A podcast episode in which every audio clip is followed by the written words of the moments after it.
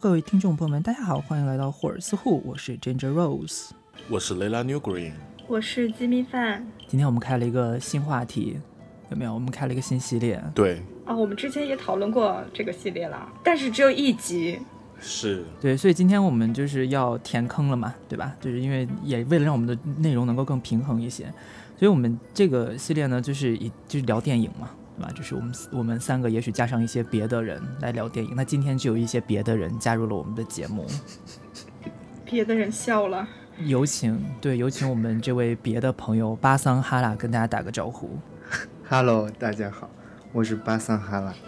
欢迎巴桑哈拉，欢迎，啊，多多多关照。好假哦，为什么？所以你到底是藏族人还是日本人？我是假藏族人加假日本人，刚才你可不是这么说的。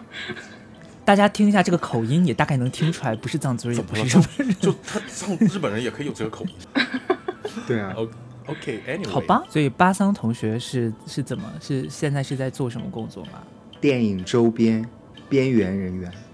那不是以前的我吗？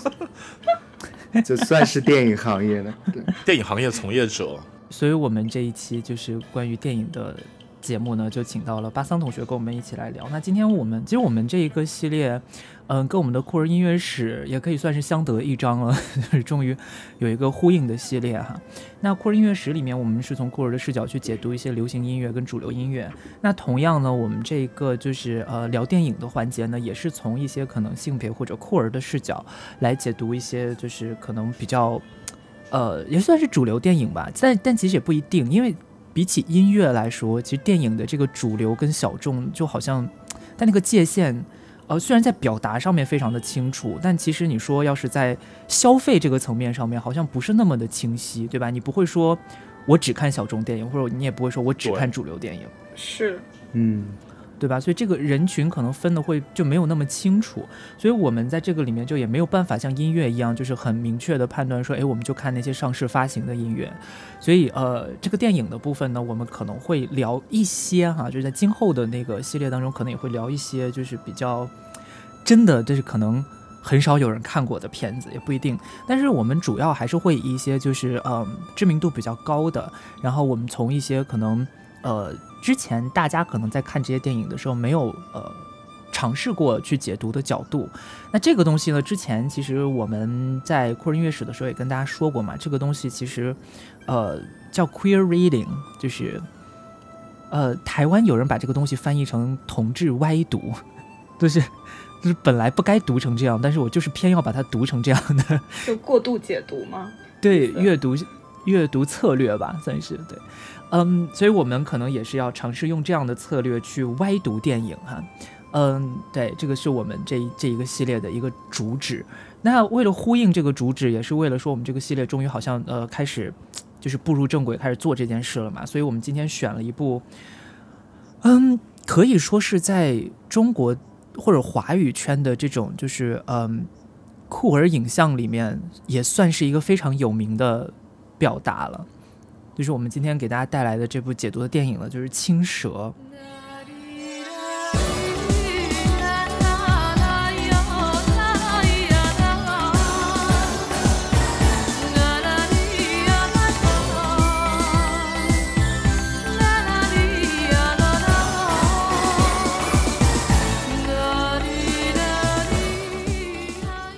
我不知道听众朋友们现在如果年轻的听众朋友们不知道有没有看过这部电影？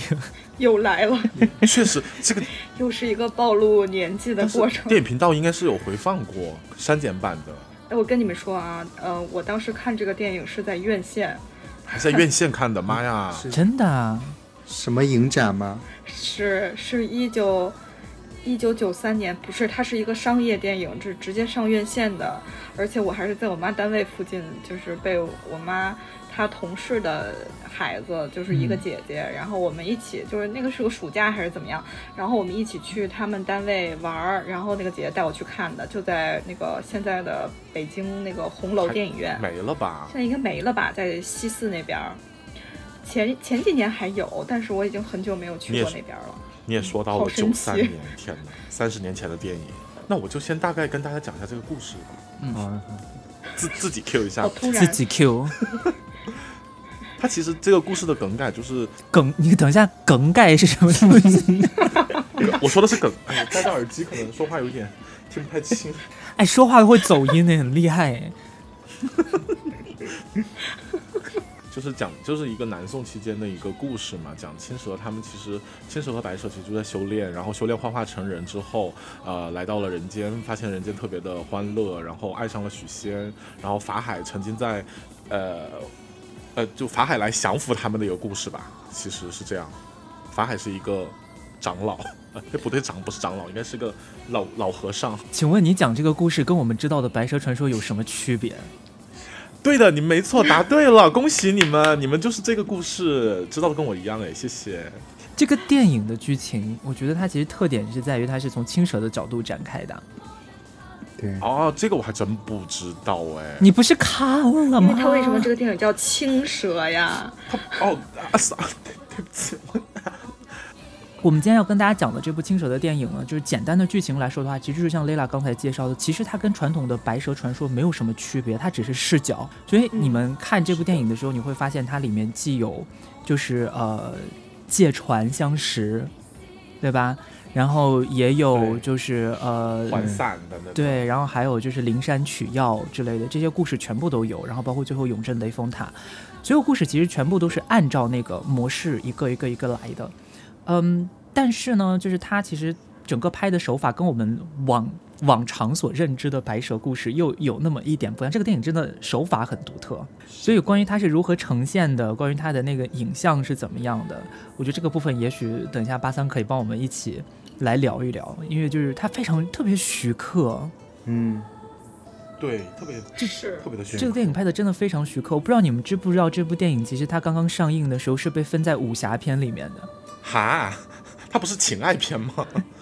嗯，有点那种感觉。对，什么仙侠武侠，因为徐克很擅长拍武侠片，是，的七剑下天山，而且它里面包含了就是武侠片所具有的一些元素。对他那些就是那些动作戏，就是很典型的徐克在拍武侠片的时候学到的技巧，然后用在了这个里面。对啊，而且再加上那个年代，其实像你是如你要如何去就是定位这个电影呢，就很难。所以，呃，当时的影评人把这部电影归类是归在了武侠片里面，但是后来慢慢慢慢，这部电影就开始有了一个你知道，大家对这个电影的理解开始有了一些更准确的认知，嗯，然后把它就慢慢的移移出了武侠片这个类别。对，所以这个其实也蛮有趣的，而且这个电影其实刚刚出来的时候，它的口碑并不是非常的好。哈，为什么？他觉得大家都是要看武打戏，结果看了一些情爱的画面在里面。会觉得有点怪怪的。对，我不知道大家是怎么想的，就你们第一次看《青蛇》的时候，你们感觉是什么？看不懂啊！我我是很小的时候看的，我哪里懂啊？我就以为是因为因为那于就是我大家都知道，每年都是寒暑假都会播的两部剧，一部就是《白蛇传》，一部就是《还珠格格》，然后基本上都在看这些东西嘛。我是看完了就是白白娘子那个看了多少遍了这个故事，然后突然有一天说有个电影叫《青蛇》，然后我说嗯什么东西去看一下，我以为会跟那个故事一样，结果是电就是电影版的感觉，嗯，结果看完了发现嗯什么也没看懂，就感觉哎赵文卓好帅没了。我我也是那个很小时候的赵文时候才卓真的蛮帅的。我很小也是电影频道看的，那当时就觉得就和看的那个白蛇挺不一样的嘛，电视剧，就有一些视觉奇观的东西吧，就还是就确实是也没看懂，就真真没看懂。而且里面的画面其实还蛮恐怖的，讲真的，就是有一些画面对小朋友来说很阴暗。哎，真的是，是是，我也有这种想法。对，因为他有有一些，比如说小青，他他没有像白素贞一一样，就是修行的特别到位，就是成为一个真正的人，然后他还是那种就是半人半妖的感觉，所以它里面就是他他们住就是他们住的那个地方的舞美和布景，也就是很怎么说？阴森，阴森对，很诡异。对，然后小青会在地上匍匐，像蛇一样游走，就是那个画面，其实让我印象非常深刻。我当时觉得有一点点害怕。其实，如果大家是通过《新白娘子传奇》了解的白蛇故事，然后再来看青蛇的话，确实会有很大的落差。因为，嗯，《新白娘子传奇》的拍法，包括它整个那个，呃，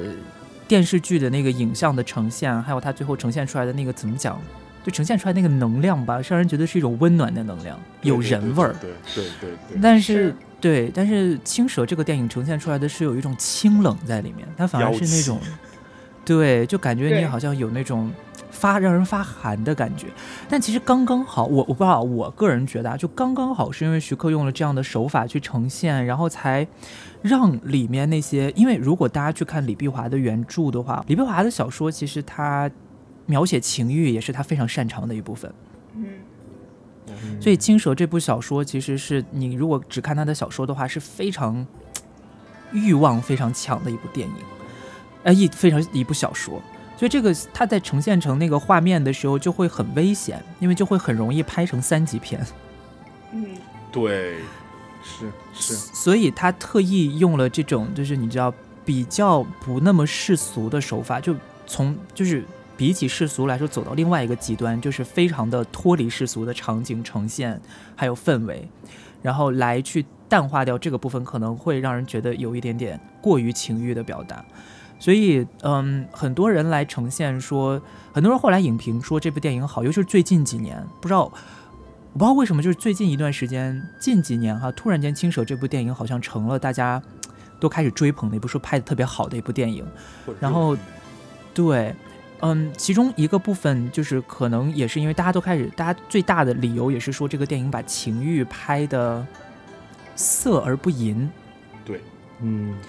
这一点大家觉得特别的好，但是这个部分我其实有一点点持保留态度，因为我觉嗯得，嗯，色你拍的淫一点也没问题，因为它那才是真的色嘛。擦边，就是擦边是吗？现在很流行的词语，擦边。这个电影现在还是对豆豆瓣 top 两百五前面的。所以，嗯，我不知道大家有没有就是之前，因为就是我们之前要说录这一期节目，也请几位做了一些提前的功课，大家不知道有没有呃查到一些，因为这个电影拍的时候，听说好像这些演员还有一些风波这样。有啊，就是其实之前这个电影最开始的最初的选角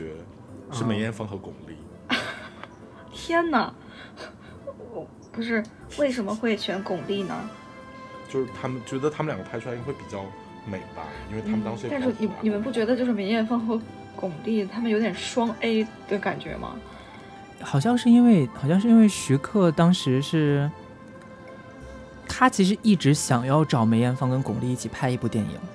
嗯，但是一直没有找到非常好的本子。然后看到了《青蛇》这个剧本之后就，尤其是他先开始读的那个小说嘛，读完之后觉得，呃，这两个角色其实非常适合巩俐跟梅艳芳，因为其实我觉得这个也算是有道理的啊，因为大家想一想啊，就是《青蛇》这部小这部小说里面，我不知道大家可能没有看过小说的不太清楚，但因为《青蛇》这部小说里面对青蛇的描述，它并不是一个那种怎么讲呢，很弱的很柔媚的，嗯，对，它其实蛮刚毅骨感的，所以很才其实蛮适合梅艳芳的，就是它既可以妖媚又可以果敢。然后至于另外一个就是白蛇这个部分，它可能比起梅艳芳的那个青蛇那个角色来说，可能更具有人味儿。嗯，哦，对，这个是小说里面的青蛇跟白蛇的区别。嗯白蛇比青蛇多修了五百年，而多多修的那五百年，其实就是他更懂得人事，他更懂得懂得如何为人。所以你们想一下，就是梅艳芳跟巩俐这两个人，确实你如果要说的话，梅艳芳多一些邪气，嗯是啊，而巩俐其实更像一个人。可是巩俐那么冷漠呀，我感觉她那个脸很高冷的脸，我印象就白对白，所以还是比较正，还是更接近人。对对对对对。这，样他才能嗯对给大家治病啊。对，所以他的气质就是刚刚好在那个妖怪跟人类中间嘛，就是他既可以很脱离世俗，然后又可以很像人，所以这个这个选角其实我并不是无法理解，而且后来是因为那个巩俐档期没办法演，所以后来那个徐克就跟梅艳芳说，不然你一人分饰两角，哈哇哦，哦，然后这么大，那得加那得加钱哦。对，然后梅艳芳就说，梅艳芳就说，你这个电影《白蛇》跟青蛇是双女主，就是而且性格反差这么大，我演一个已经很吃力了，你还让我演两个，我真的不行。然后她跟巩俐关系又特别好，所以巩俐说不演了，那他说那算了，我也不演了。哦，原来是这样。哦，对，后来换了王祖对贤进。退，对，后来是因为那个徐克实在就是没办法，因为他们都拒绝了嘛，这女主就后来一直悬而未决，然后最后怎么办呢？就说，呃，因为当时王祖贤在美国度假，美国还是哪个国家度假，然后徐克就给他打电话说，要不然你来救个急。然后他就来了。然后同时也找到对，然后同时又突然间想到之前跟他合作过的张曼玉，就觉得可能也比较适合这个角色，然后就请他们两个来救场。没想到还蛮搭的。我觉得结果张张曼玉太适合了。对，嗯，我觉得张张曼玉表表现的这个特别好，她演的。嗯，怎么讲呢？电影呈现出来可能会比较接近书里面，但其实我个人心里面啊，就因为一千个人心里有一千个哈姆莱特嘛，我相信一千个人心里面有一千个小青。我个人觉得，其实我在读《青蛇》的时候，我觉得小青的形象更像梅艳芳。嗯说实话，是哦，而这个选择张曼玉用这种方式来呈现小青，其实在我看来是一个特别男性视角的对小青的解读，就是他更强调小青这个身份里面的那种柔媚、妖娆的部嗯分。原著里面可能会更多一点。对整个电影里的就是充斥着一些男性视角的审美嘛，你们不觉得吗？就男性视角中女性该有的那些，呃，妖媚呀、勾引人啊，或者这种之类。对啊，就包括嗯两个女性之间那种亲密的那些东西，也都是很男性视角的那种。对，所以选角上面其实也经历了一些波折啦。然后最后是因为王祖贤为什么要就是明明度着假呢？就是你想你放假的时候，你老板叫你回来加班，你会吗？这个太可怕了。一般不会啊对啊，所以王祖贤为什么会回来呢？主要也是因为就是之前他拍《倩女幽魂》的时候，好像是欠了徐克一个人像，为了报恩还是怎么样？哦这样哈，对，所以就说那好吧，那我就就是出于义气回来帮你救这个急，结果就成就了经典这样。棒。所以对于男主角其实也有一些传言，对，说是那个许仙本来想找张国荣，因为张国荣那个书生的感觉嘛，他比较适合。但是张国荣说是，他说是自己看了一个角色，非常不喜欢许仙这个角色，他是他是毅然决然的拒绝的，是。对这个拒绝好正确，因为我也特别讨厌这个里面许仙的这个呈现，我觉得就是一个傻子，就是完全不具有人类情感赵文卓那会儿好帅哦。工具化的东西。你说的是法海，啊，请问你还记得这个电影吗？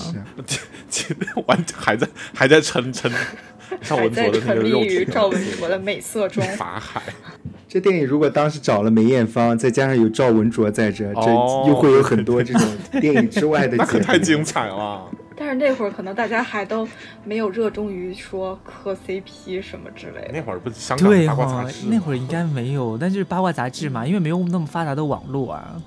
谁能想到现在张什么张国荣，现在现在赵文卓的媳妇儿是牛小玲呢？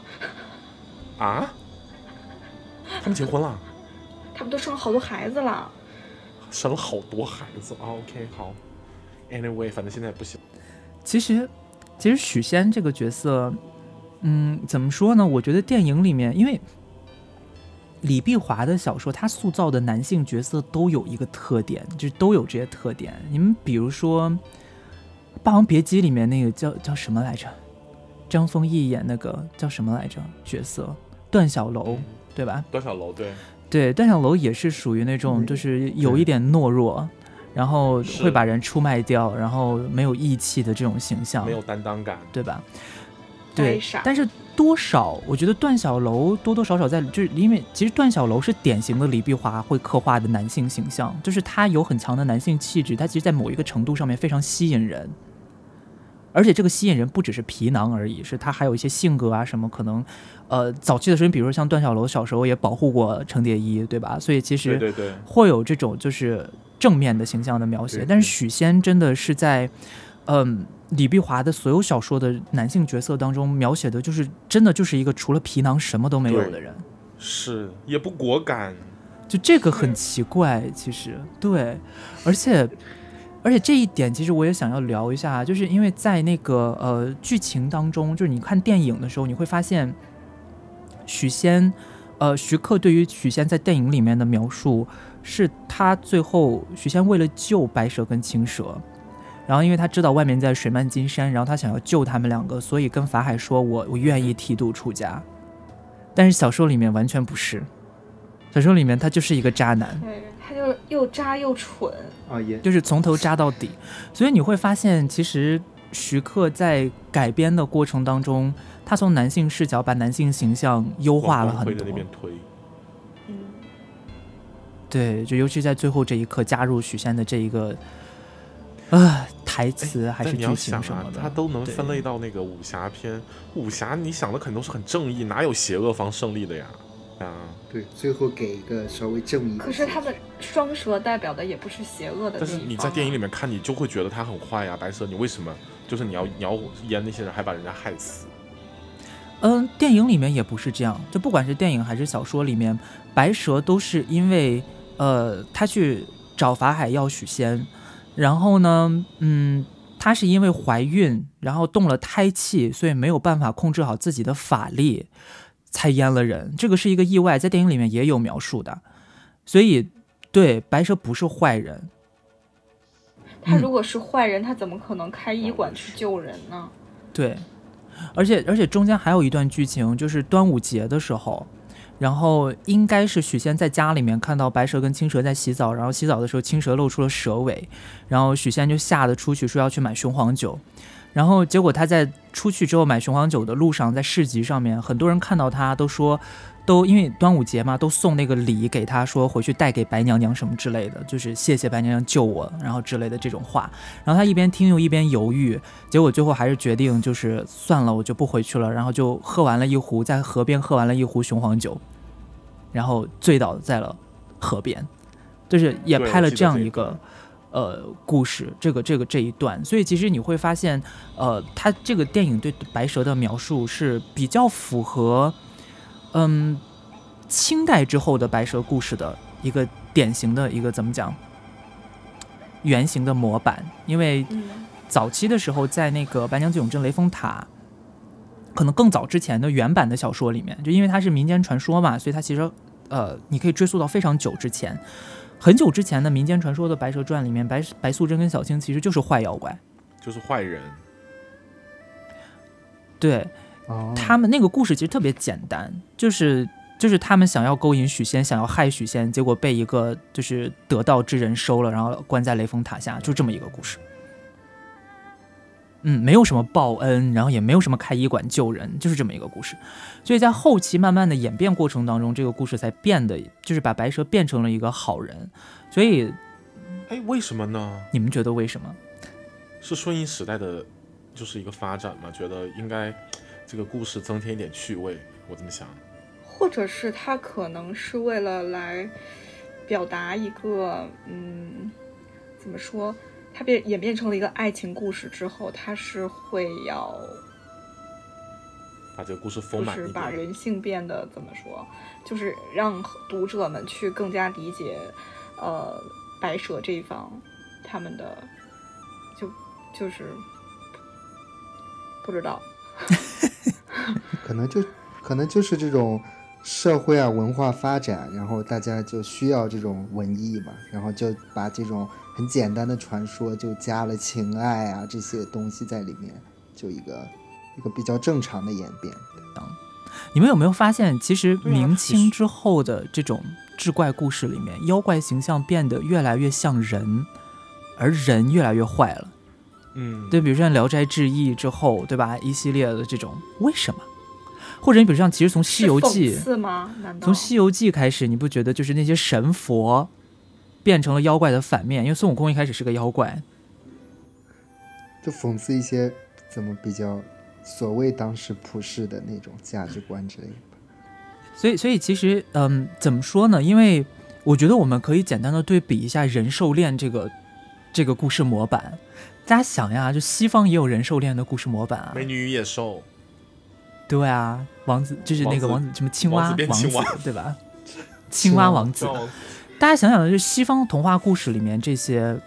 这些人兽恋的模板，它跟中国就是跟我们中国的这种模板对比有什么不同啊？它西方那个美女野兽什么的，那野兽啊，那什么青蛙王子，它都是，它都是本来它是一个人，然后因为什么变，它不是说本身是一个，就是呃兽什么的。然后东方这个确实就是它本身就是一个妖怪，它是一个非人的东西。嗯，但是大家想想，主流来说，西方的这种人兽恋的文本里面，男女双方谁是兽，谁是人？男的耶，男的是兽啊，女的都是人呢。对，为什么？男男的就兽性大发。男，因为其实，在那个文化里面，男的长不长得漂不漂亮，其实根本不重要，哦，对，就是女性才是被观赏的对象。女性就负责美。对，然后再一个就是在那个在那那个典型的那种故事模板里面，其实男性从男性的角度去让去让怪兽让他变成怪兽，然后去占有一个女性，其实这也是一种就是很强势的，因为他就是从男性视角出发的，他不需要自己拥有一个非常，你知道，他除了脸之外，他有很多其他的方式都可以得到女性。嗯，对，权贵。他想要强调的是这个部分，对吧？所以其实他他这中间体现了一个非常直接的男女之间的性别关系。但是在中国，大家想象一下，就我们的这种志怪故事里面，其实很多都在描述我们的妖怪都先变成女人，对，很美艳的女人，然后就勾引男的，而且勾引的男的都很笨。他 不不是哦，我们你像我们这些故事里面，他勾引的男的，其实除了一很少有那种就是有钱有势的男的，而勾引的基本上都是长得好看的。对，哦许很秀、气的书生，书生。对啊，小白脸，对，所以但是你又想哈、就是首先人跟兽之间这个界限的划分，就是女性就是兽要修行，修行到成功之后才能变成人，而且变成人你要先变成女的，才能就是去勾引男的，所以男性是人类人类这个界限，人类的中心是男性，而嗯，动物在演变成人的过程当中，你要先变成女性才能变成人，所以女性是连接动物跟人的，就是动物、女人、男人，或者动物、女人、人，但是种族是这样划分的，所以其实它也有一个就是非常，呃，歧视女性的一个就是这种怎么讲，接续性别接续的划分，对吧？嗯哼，对，是，但是它又很复杂，就是它里面复杂的地方就是在于，呃，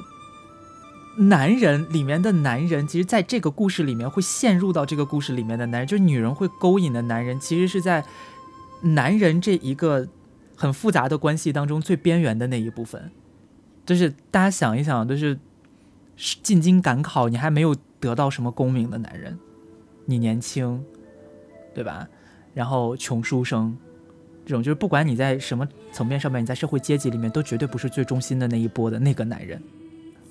而是边缘，是边缘的人。对，等于说你就算要勾引，你也只能勾引到这些边缘的男人。然后大家再想一下，就其实在中国古代的那种就是嗯文人阶级当中，其实这个所谓的男色跟男风文化是非常普遍的。对，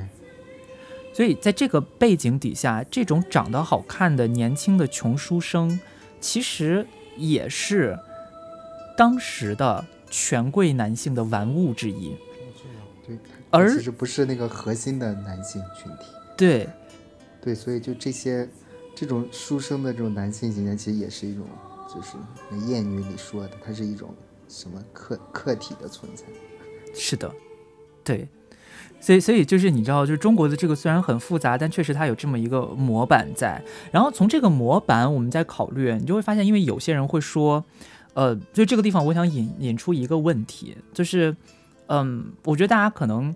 如果在这种就是呃性少数文化里面接就接触性少数文化比较久的话，大家可能都会知道，就是因为这是一个普遍的议题吧。我觉得大家提到《白蛇传》或提到《新白娘子传奇》，大家应该都会觉得这是一个典型的同志文本吧。对啊，对肯定是这个样子呀。同性恋多爱看《新白娘子传奇》，还要演呢。对啊，就是这个故事本身就是一个，它比起其他的故事来说，更像是一个同志文本。为什么？因为确实有人研究过这件事情哈。大家总结的几个比较典型的理由，其中之一呢，就是这个人兽恋的文本本身，人兽人兽恋的这个模板本身，其实它表达了一种边缘人群对于核心人群的这种呃无法达成的爱恋，或者这种就是可能会被世俗限制或者怎么样的这种爱情关系。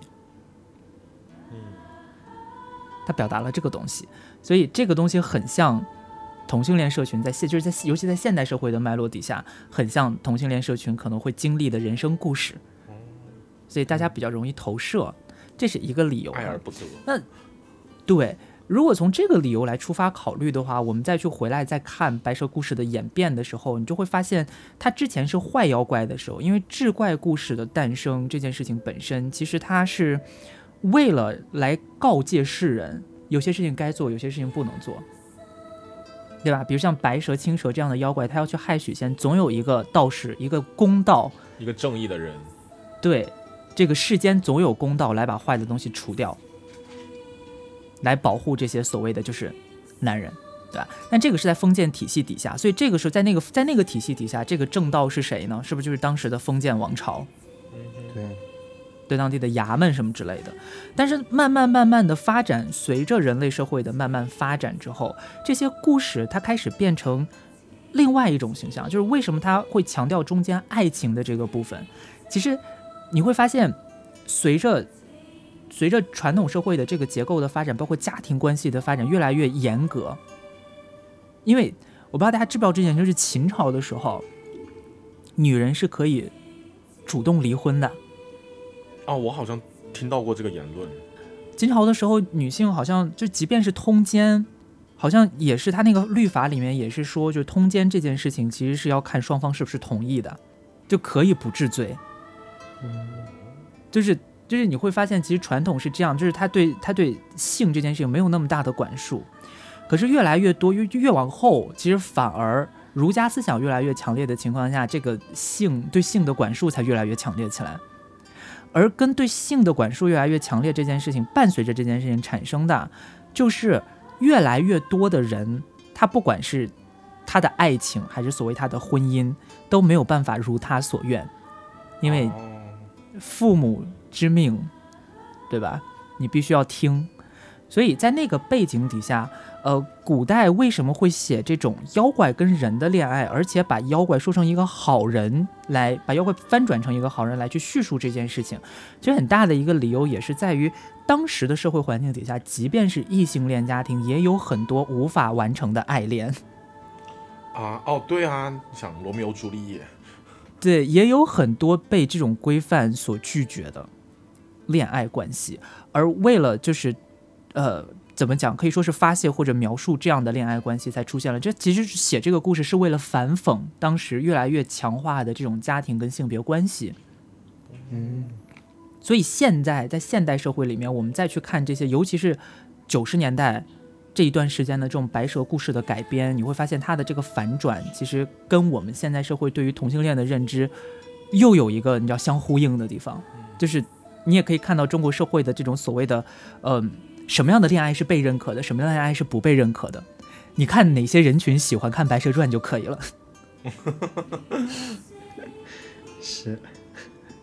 对吧？就是就是《白蛇传》就是这种你知道，呃好的恋爱跟坏的恋爱之间的界限的象征。所以其实，在这个意味上面，我觉得白蛇的那个角色被反转了。这个是我我个人觉得，就是可以给大家提供一个看《青蛇》这部电影的背景。嗯，对，那我想问一下几位，就是你们在看《青蛇》的这个整个的这部电影过程当中，有没有什么让你们觉得印象特别深刻的地方啊？我印象深刻的地方嘛，都是我长大之后复看第二遍的时候，我才知道那个就是他们就是那个什么呃张曼玉啊青蛇跟法海在湖里面比划的时候，其实是一种暗示。比划，比他们就是在里比划，就是接就是来叫什么来过招，对过招的时候，其实是一种嗯暗示嘛，对，而太隐喻了，这个真的是我小时候看哪懂啊。具体呢？你能具体说一下吗？就是他又你呃，我记得是呃青蛇后面变变出了他的那个那个尾巴，对不对？嗯，然后就缠着那个法海的身上，各种缠的，就是一个嗯嗯嗯的一个象征啊。然后感觉就是最后还有冒泡泡，就达到了某一个点上面吧，应该是达到了人生中的一个点。达到了人生中的一个点。什么东西啊？达到了一个的是，达到了一个里程碑的概念。可没法详说呀，那个就是就是一个整就是整整个就是一个大男女之间的一个过程嘛。所以我想问的是，如果我们不看一些电影方面的解读，我们是可以，嗯，直观的从这些片段中感受到，呃，导演想传达的意思吗？我是完全感受不到的，就是我那是看了解读回去再，然后再仔细看了那一段，才觉得哇靠！而且那一段我记得，呃，那个那个叫什么来着你？哦，金姐儿，对，金姐儿不是还跟我们讲过这个？我们之前还讨论过这个，说其实为什么小青她不是一个女性嘛？然后她的尾巴为什么要把它比喻成为就是男性的那个东东？不是，是因为那一段，是因为那一段拍的时候，其实小青的尾巴应该是青色的，对，那哦个不是它对对对尾巴。但那一段里面是因为它它抱抱的是是黑色的尾巴。对呀、我就是很疑惑这一点呐、那所以那是谁的那是法海的生殖器。？Oh my gosh！哦，所以你看的是什么解读啊？解读里面有说到这里，反正就是豆瓣上面的应该是，还是我忘了某一天涯还是什么之类的那些地方。天涯，对不起，也是一个老东西喜欢看的网站。巴桑，你记得这一段吗？记得，印象比较深刻，但以前印象深刻是因为他那段还是就是比较亲密嘛，那种情欲的感觉。后来也是看了一些解读，因为当时确实很懵的是法海那个，就是那个那为什么会有一条黑色的尾巴？那就确实一看就不是小青的嘛。后来看的解读，他就提到，因为那个法海在里面，他他出招的时候要要要嘴里有口诀嘛，大威天龙什么，然后他会解读那个法海本身的这个身份是是什么？天天龙八部里面一个什么？他是他也是一条龙啊，一条蛇之类的这种解读嘛？就也是说那个那个尾巴其实是它隐喻的是法海的那个生殖器嘛，而且它最后有一个就是结束的时候那个冒那个泡泡，它泡泡确实有一点那种对那种释放了的那种隐喻，对对。对，对。他来了，而且这段故事，这个这个这个情节，其实你放在那个脉络底下是可以理解的。就是首先小时候看，可能因为知识不够，我们确实没办法理解到他在隐喻隐隐喻性或者怎么样。但是呢，说实话哈，呃，我觉得可能像巴桑一样，因为很多人在看这个片段的时候，肯定你都能感觉到里面的那个情欲。对嗯对，就觉得你能感觉到是一时候看觉得好色哦，对看那种东西啊？他们干什么啊？色色。对，所以如果我觉得首先能感觉到情欲这件事情是不容否认的。那如果如果不如果感受到情欲这件事情不容否认的话，那我们就只能在情欲的脉络底下去解读里面的意象了。嗯，对。所以我觉得其实把它解读成不管是生殖器还是什么的，我觉得都是合理的。是是可以理解的。嗯，包括法海邀请小青去那里发生那件事的时候，他的说法是什么？大家还记得吗？哦，我知道，记不得、嗯说的啥。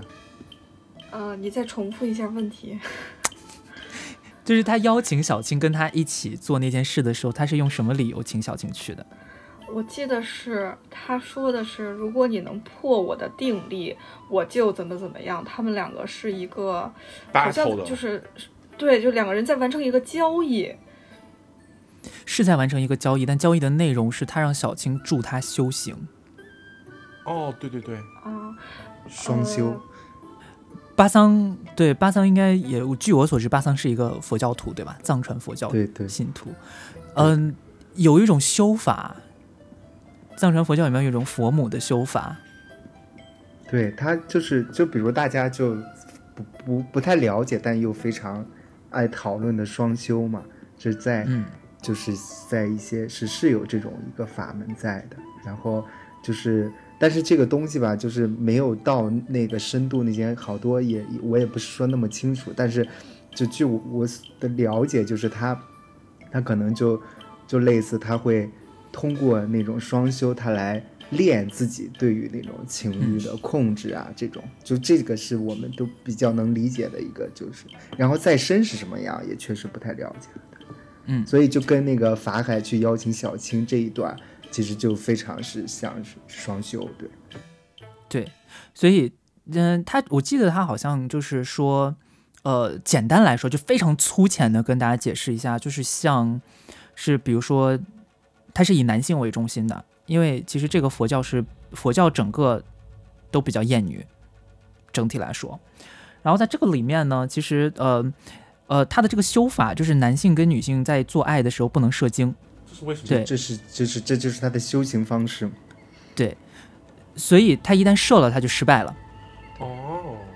所以法海最后达到了高潮，他失败了。失败了，恼羞成怒。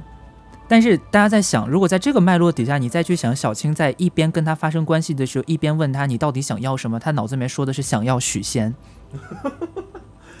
就离谱，是你这么一说，真的是。对他脑子所以想的都是许仙，然后他高潮了。对，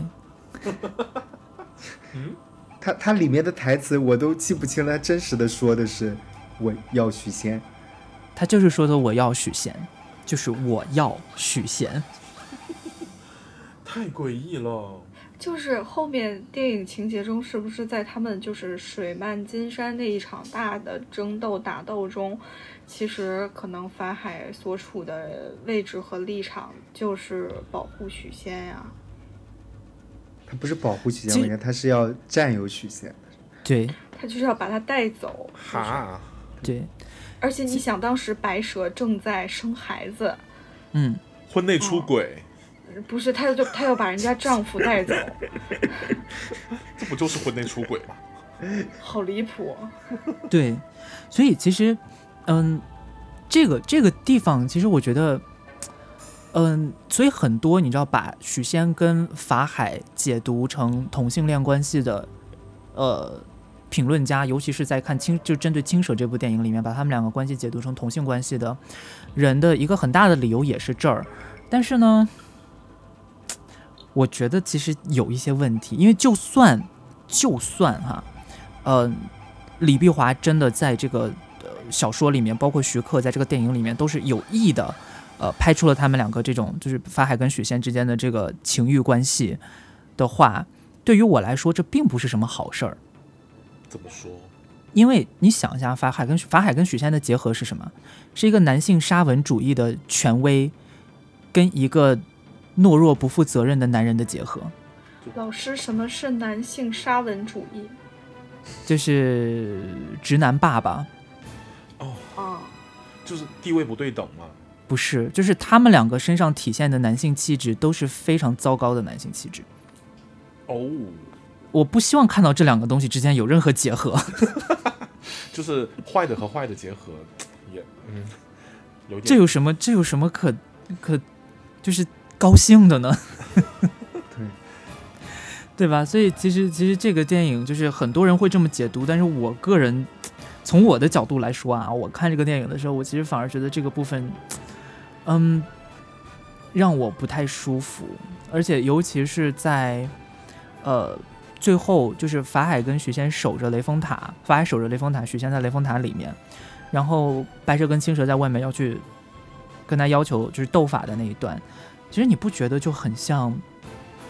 男性跟女性的那种斗争吗？对，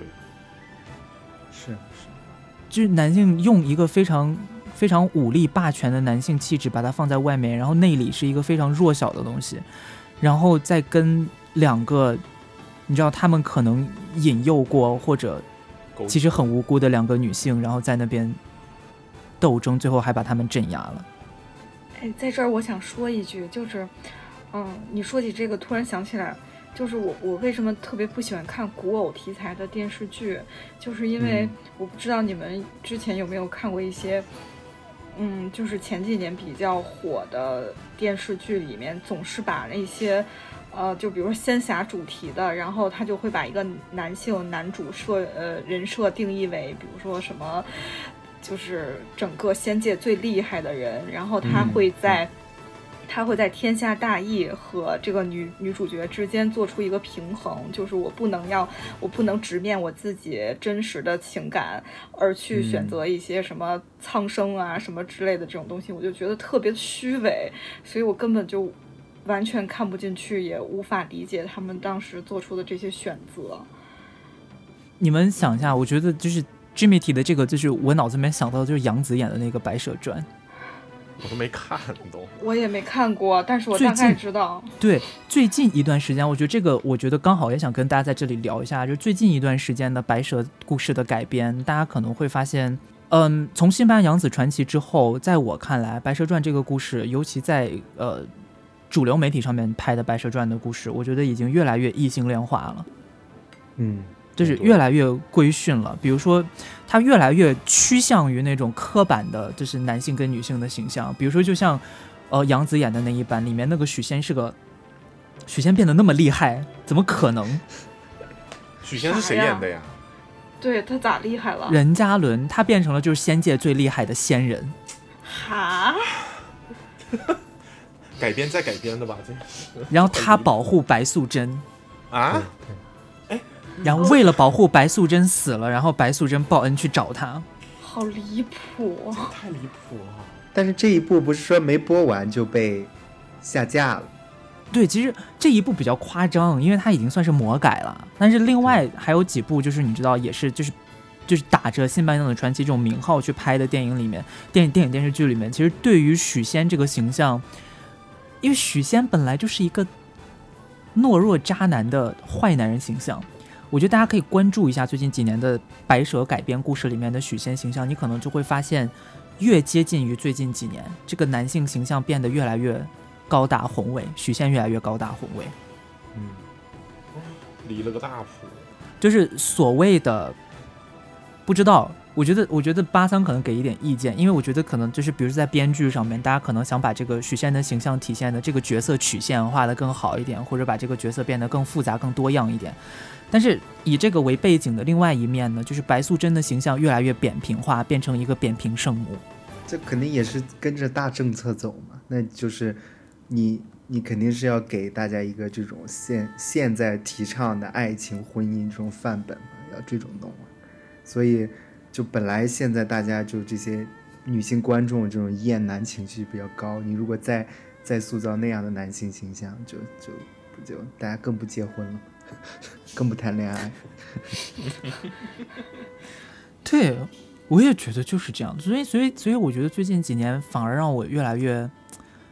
没有办法，就是好好的，真的，真的有一部拍到我心里面的白蛇故事。对，对，然后我不知道说到改编，其实还有一个就是呃，前段时间是不是有一个动画片拍的，就也在改编白蛇？是白、啊白蛇有个白蛇传，对白蛇，然后还有个青蛇，白蛇缘起和青蛇劫起，你们看了吗？那两部？我没看了，我都看了。巴桑应该看了，巴桑讲我也对巴桑看了。感觉怎么样？两位？那个就是它也确实这个是也也比较大的改改动，就是现在国产这个动画就流行对这个、嗯呃传统的中国这些神话故事进行一个比较现代化或者颠覆化的一个重新的结构吧。像那个青蛇劫起，就是这个白蛇系列的第二部，就里面就直接就已经是就非常就是明显的这种 LGBT 的元素在里面了。对，然后里面我记得是第二部是青蛇，他去了一个就是所谓的什么类似修罗界另一个空间，那个空间嗯。结果还是一个现代的，就是这种这种环境，然后穿越。青蛇是个 T，对，然后青青蛇就骑就骑机车，就这种形象，朋克女这种？形象，赛博朋克。铁 T，对，然后他在里面遇到了一个男的，然后一个很神秘的男的，然后在最后你算我就给你们剧透吧，就他最后发现这个男的长得跟姐姐一样。是白蛇的转世，对，他就是他就直接给你来一个。就是，但是这部电影其实我特别不喜欢，就你他们说着好像有一条就是类似的线了什么，但是我就还是一些很男性的、很表层的那些东西，但是就对，怎么说呢，也也也也也挺妙的吧？就现在他们做做这种改变，对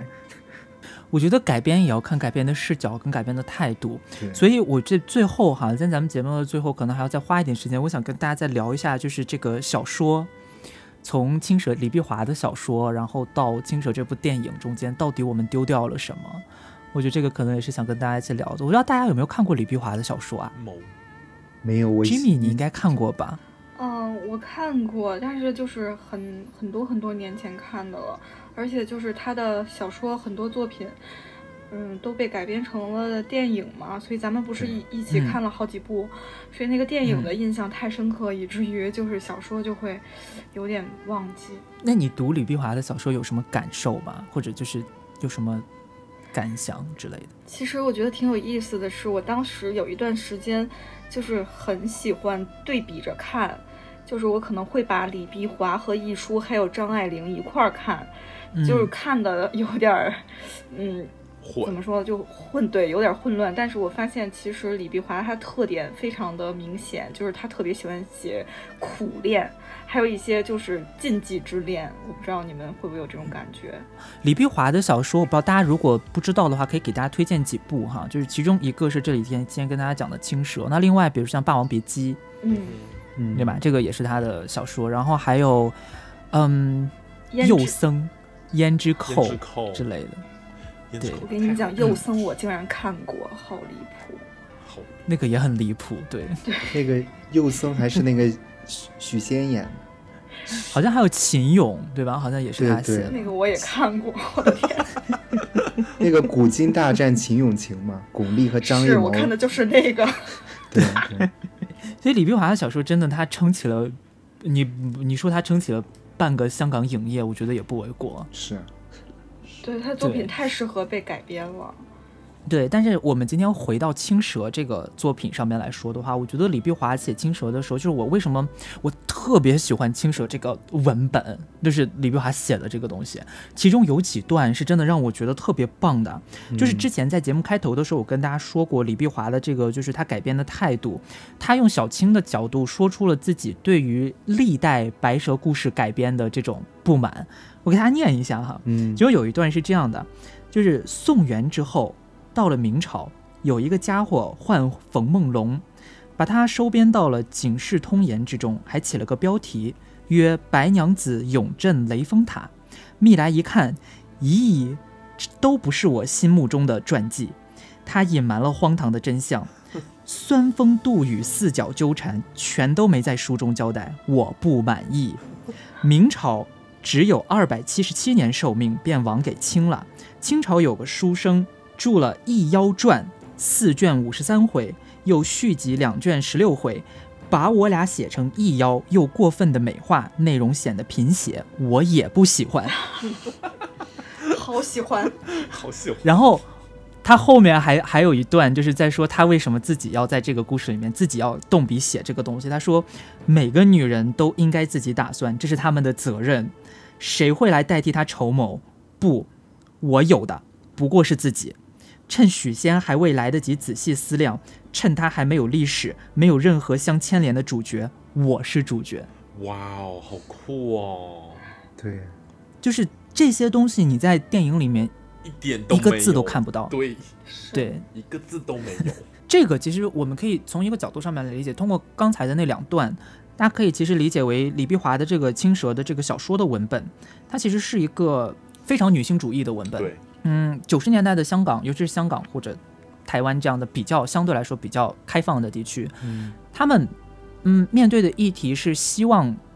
一部分男性来加入女性平权运动，可是有一部分男性他表面上加入，可是事实上，呃，他又为了迎合社会大众，会去把一些东西你知道表面换一下，换一个包装，但是换汤不换药的呈现出来。嗯，然后这个其实我觉得就是徐克改编《青蛇》的一个典型的模板。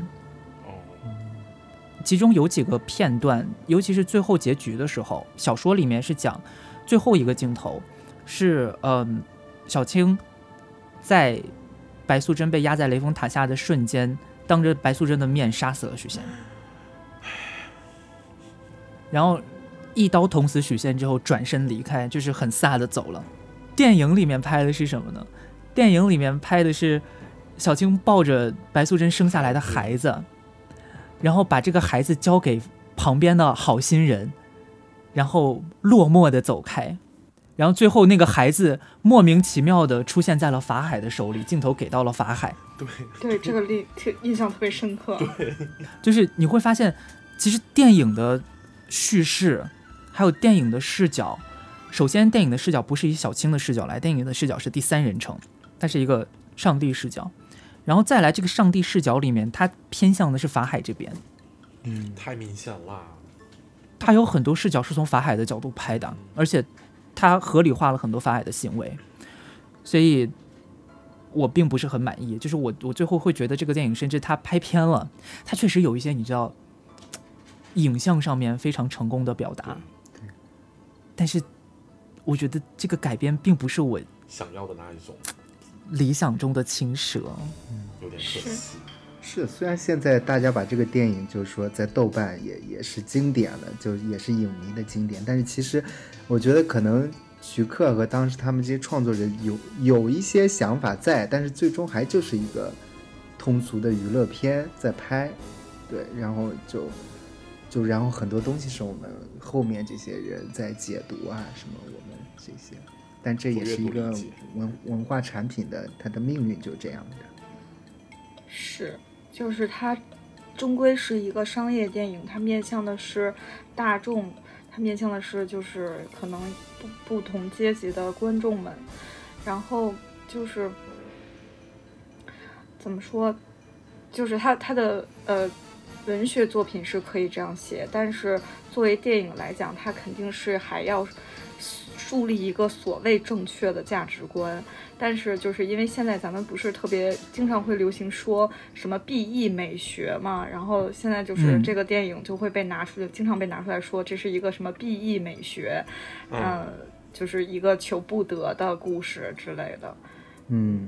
就是大家就是现在就很多人会从就一些情欲和 L G B T 上面去解读这个电影，但是大家其实也没有去。挖的更深，就大家觉得啊，好像他表现的这种东西，好像这个电影是是是先进的，是是什么就很，但是其实就比如我们这次讨论，其实我觉得就是比较有意义，就是你更深的去挖一些，就是它整个就男权体制啊这些东西，你会发现啊，它其实有很多问题在，不是大家好多人就是就是了解一点，你觉得啊这个电影好像还挺挺 LGBT 的什么什么，就好像是。就有很多好的东西，或者是，但是但是还是建议大家去去去看一下的，也不是说这电影就就不值得看什么的。我其实吧，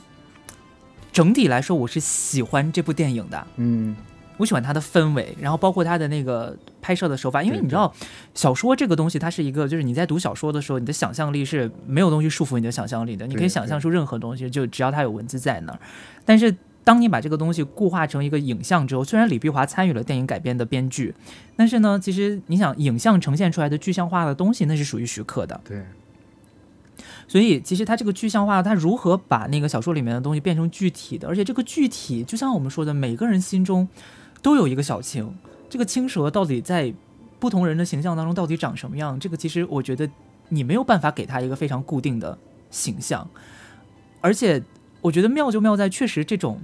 嗯，首先，虽然我觉得吧，就是性这件事情，我觉得可以描写的再隐一点，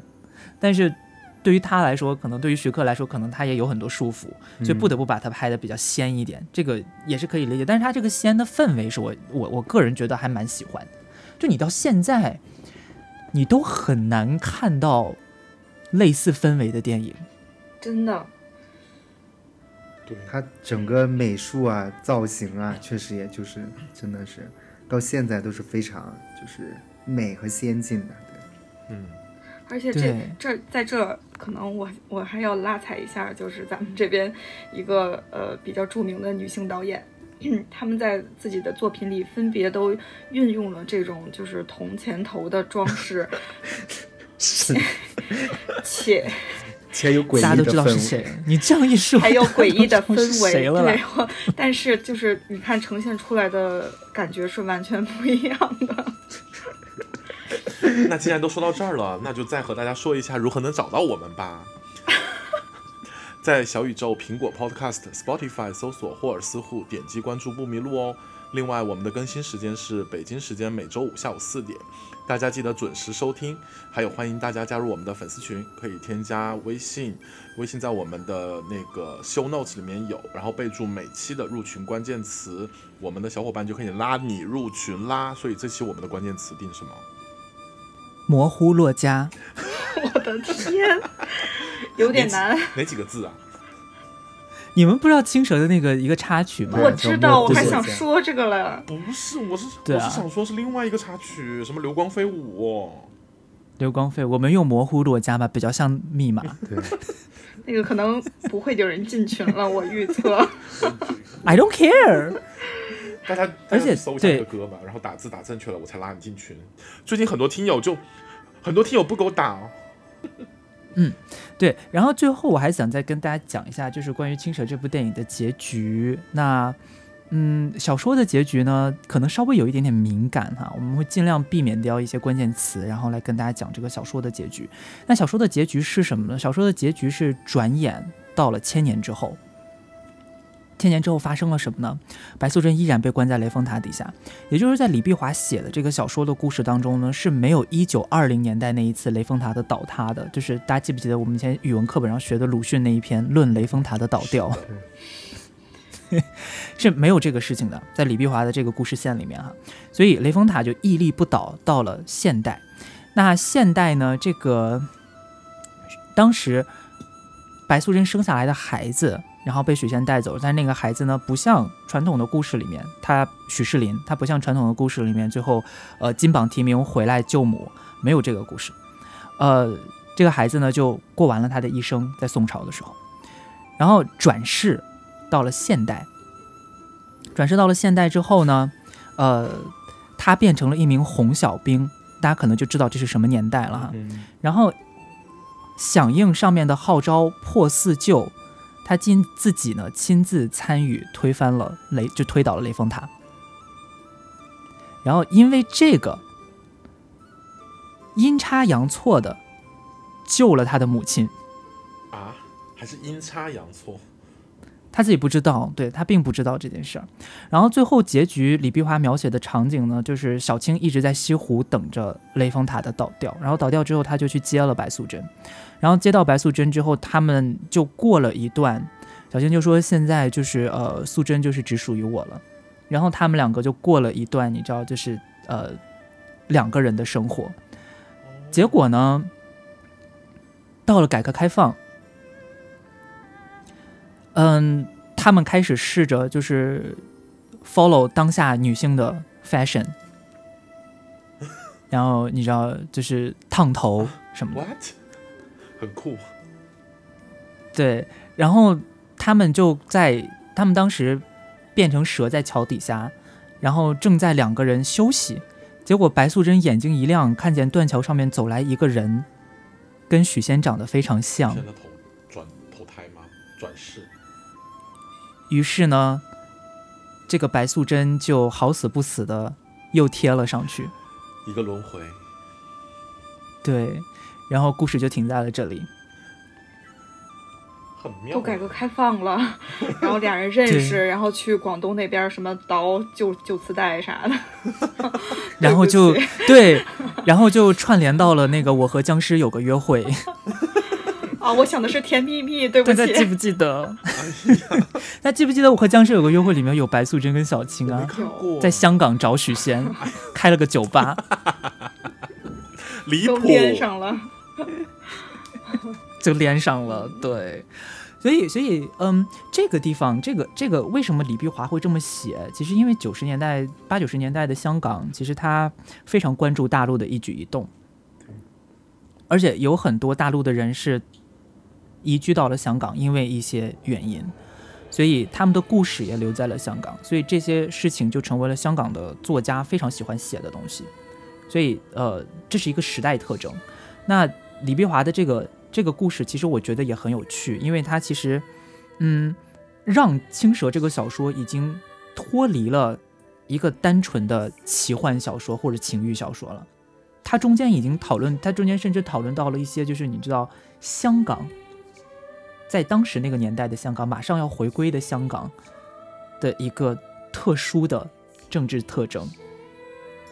但是这个部分也完全没有拍出来，就这个部分最后在那个徐克的电影当中，徐克这部电影就是，呃，让这个横跨了几千年的故事就被锁在了宋朝这一个朝代当中。对，就结在就结结束在了那个里面。所以这个你可以理解，徐克当时因为因为你想嘛，就是 Jimmy 刚才也说了，这部电影其实在国内的院线上面也有上映，就可能也是因为这个，所以他不得不这么去做一些修改。嗯，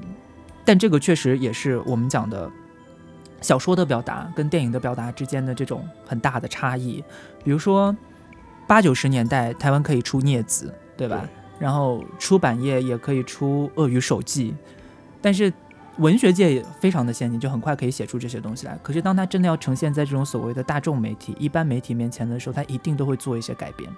那我觉得我们今后这个系列呢，也会不断的再去帮大家去发掘这些，尤其这些改编作品。呃，因为我觉得多多少少，嗯，它要么是从真实事件改编的，要么是从小说改编的，对吧？这些改编作品的当中，它到底丢掉了什么？然后这些丢掉的东西。呃，我觉得我们节目如果能做到提醒大家这些都丢掉的东西，让大家不要忘掉这些丢掉的东西，嗯，我觉得我们的节目的目的就达到了。对，对，呃，其实其实今天还有很多话题没有聊到，比如说像我们，我其实本来还想跟大家聊一聊《新白娘子传奇》，这个课我们可以单做一期讲。对，我觉得《新白娘子传奇》真的可以聊太多了，就因为我个人觉得哈，就是《青蛇》跟《新白娘子传奇》，其实这两种是对于白蛇故事的改编是两种。两个不同的方向，但这两个不同的方向又都非常的酷儿。其实。是的，它在很多层面上面都很酷儿，所以这个也是我们将来也许，我们也许将来还可以再开一个电视剧环节。是，先给自己挖那么多坑吧，先。先挖着，慢慢填，对，慢慢填。嗯，那今天我们节目就到这边啦，谢谢大家的收听，我是 Ginger Rose，我是 Lela New Green，我是鸡米范，我是巴桑哈拉，拜。拜，拜。拜拜。拜拜。那今天节目的最后呢，我们也是呃给大家带来了一首《青蛇》的主题曲《流光飞舞》，送给大家。